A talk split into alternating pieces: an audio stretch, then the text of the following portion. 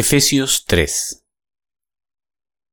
Por esta razón yo, Pablo, prisionero de Cristo Jesús por el bien de ustedes los gentiles, me arrodillo en oración.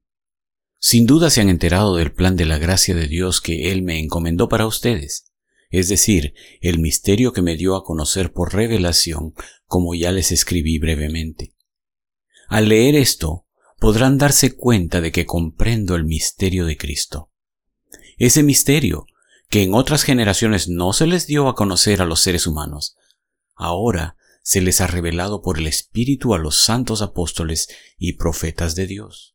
Es decir, que los gentiles son, junto con Israel, beneficiarios de la misma herencia, miembros de un mismo cuerpo y participantes igualmente de la promesa en Cristo Jesús mediante el Evangelio. De este Evangelio llegué a ser servidor.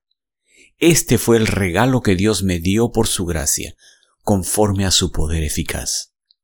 Aunque soy el más insignificante de todos los santos, recibí esta gracia de predicar a las naciones las incalculables riquezas de Cristo y de hacer entender a todos la realización del plan de Dios, el misterio que desde los tiempos eternos se mantuvo oculto en Dios creador de todas las cosas.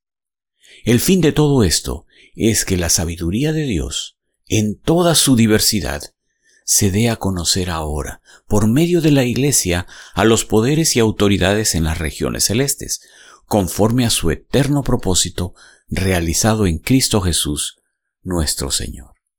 En Él, mediante la fe, disfrutamos de libertad y confianza para acercarnos a Dios. Así que les pido que no se desanimen a causa de lo que sufro por ustedes, ya que estos sufrimientos míos son para ustedes un honor.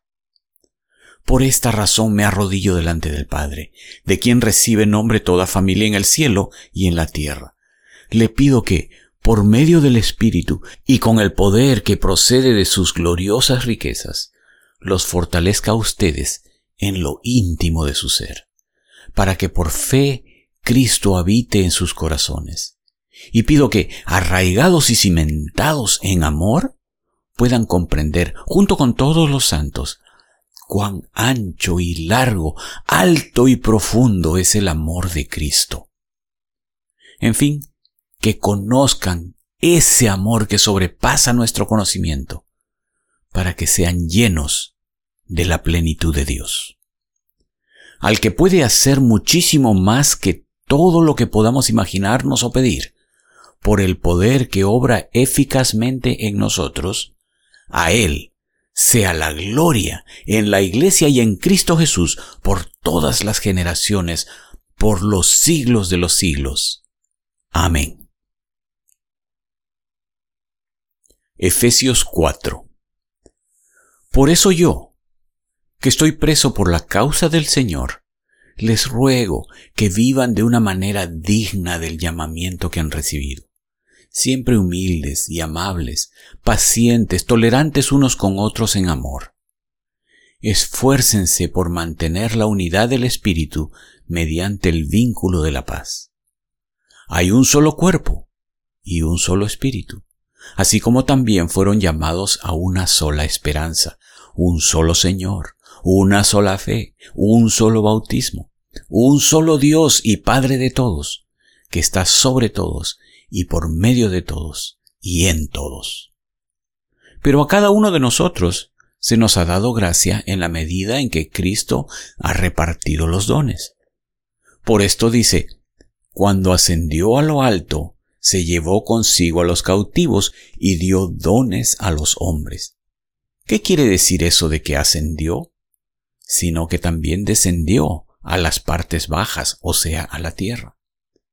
El que descendió es el mismo que ascendió por encima de todos los cielos para llenarlo todo.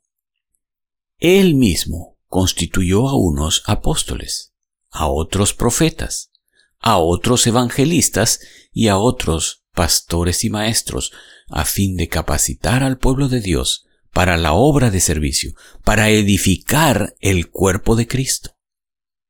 De este modo, todos llegaremos a la unidad de la fe y del conocimiento del Hijo de Dios, a una humanidad perfecta que se conforme a la plena estatura de Cristo. Así ya no seremos niños arandeados por las olas y llevados de aquí para allá por todo viento de enseñanza y por la astucia y los artificios de quienes emplean artimañas engañosas. Más bien, al vivir la verdad con amor, creceremos hasta ser en todo como aquel que es la cabeza, es decir, Cristo.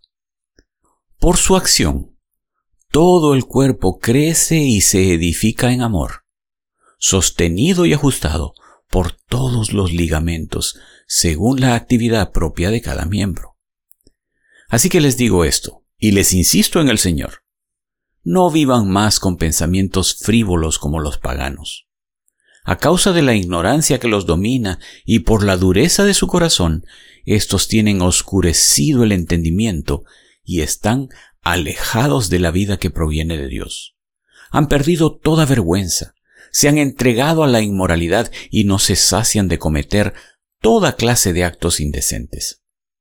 No fue esta la enseñanza que ustedes recibieron acerca de Cristo, si de veras se les habló y enseñó de Jesús según la verdad que está en él. Con respecto a la vida que antes llevaban, se les enseñó que debían quitarse el ropaje de la vieja naturaleza, la cual está corrompida por los deseos engañosos, ser renovados en la actitud de su mente y ponerse el ropaje de la nueva naturaleza, creada a imagen de Dios, en verdadera justicia y santidad. Por lo tanto, dejando la mentira, hable cada uno a su prójimo con la verdad porque todos somos miembros de un mismo cuerpo. Si se enojan, no pequen, no permitan que el enojo les dure hasta la puesta del sol, ni den cabida al diablo. El que robaba, que no robe más, sino que trabaje honradamente con las manos para tener que compartir con los necesitados. Eviten toda conversación obscena. Por el contrario, que sus palabras contribuyan a la necesaria edificación y sean de bendición para quienes escuchan. No agravien al Espíritu Santo de Dios, con el cual fueron sellados para el día de la redención.